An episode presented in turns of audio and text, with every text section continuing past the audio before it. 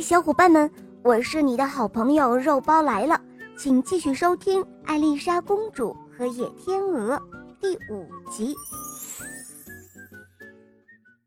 于是，这位大主教将自己看到的一切就这样报告给了国王。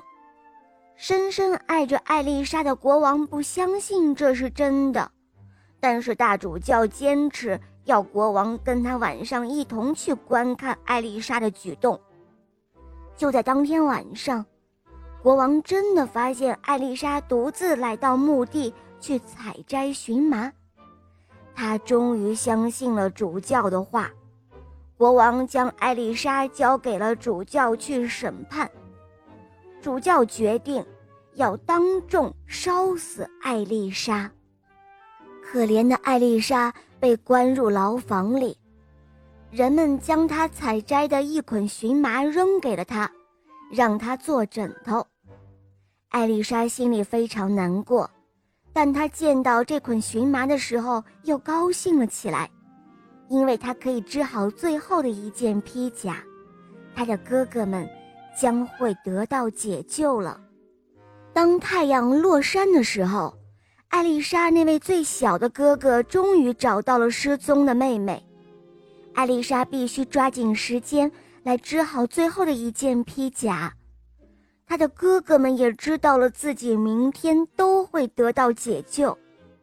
天已亮了，人们冲进了牢房，让她坐入一辆马车里。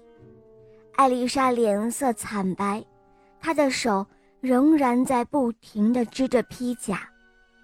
主教对人们说：“大家快来看这可恶的女巫，快将她手中的东西撕成碎片。”这时，天空中忽然落下十一只野天鹅，落在马车上，用劲地拍打着宽大的翅膀，人们都吓得躲到一边。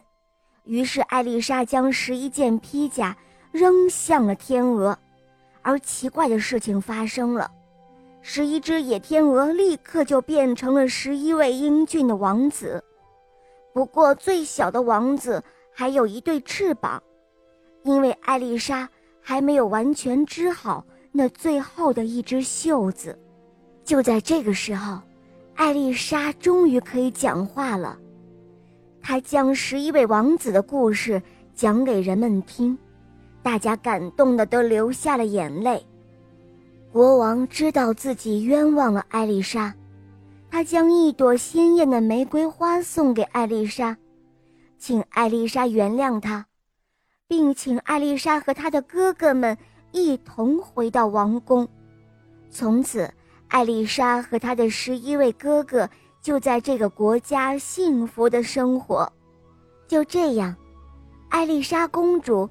和他的十一位哥哥，终于得到了幸福。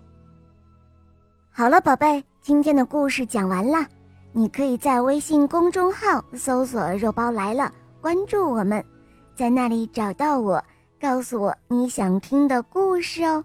还可以咨询怎样点播故事，怎样参加抽奖活动，可以获得小肉包的精美玩具哦。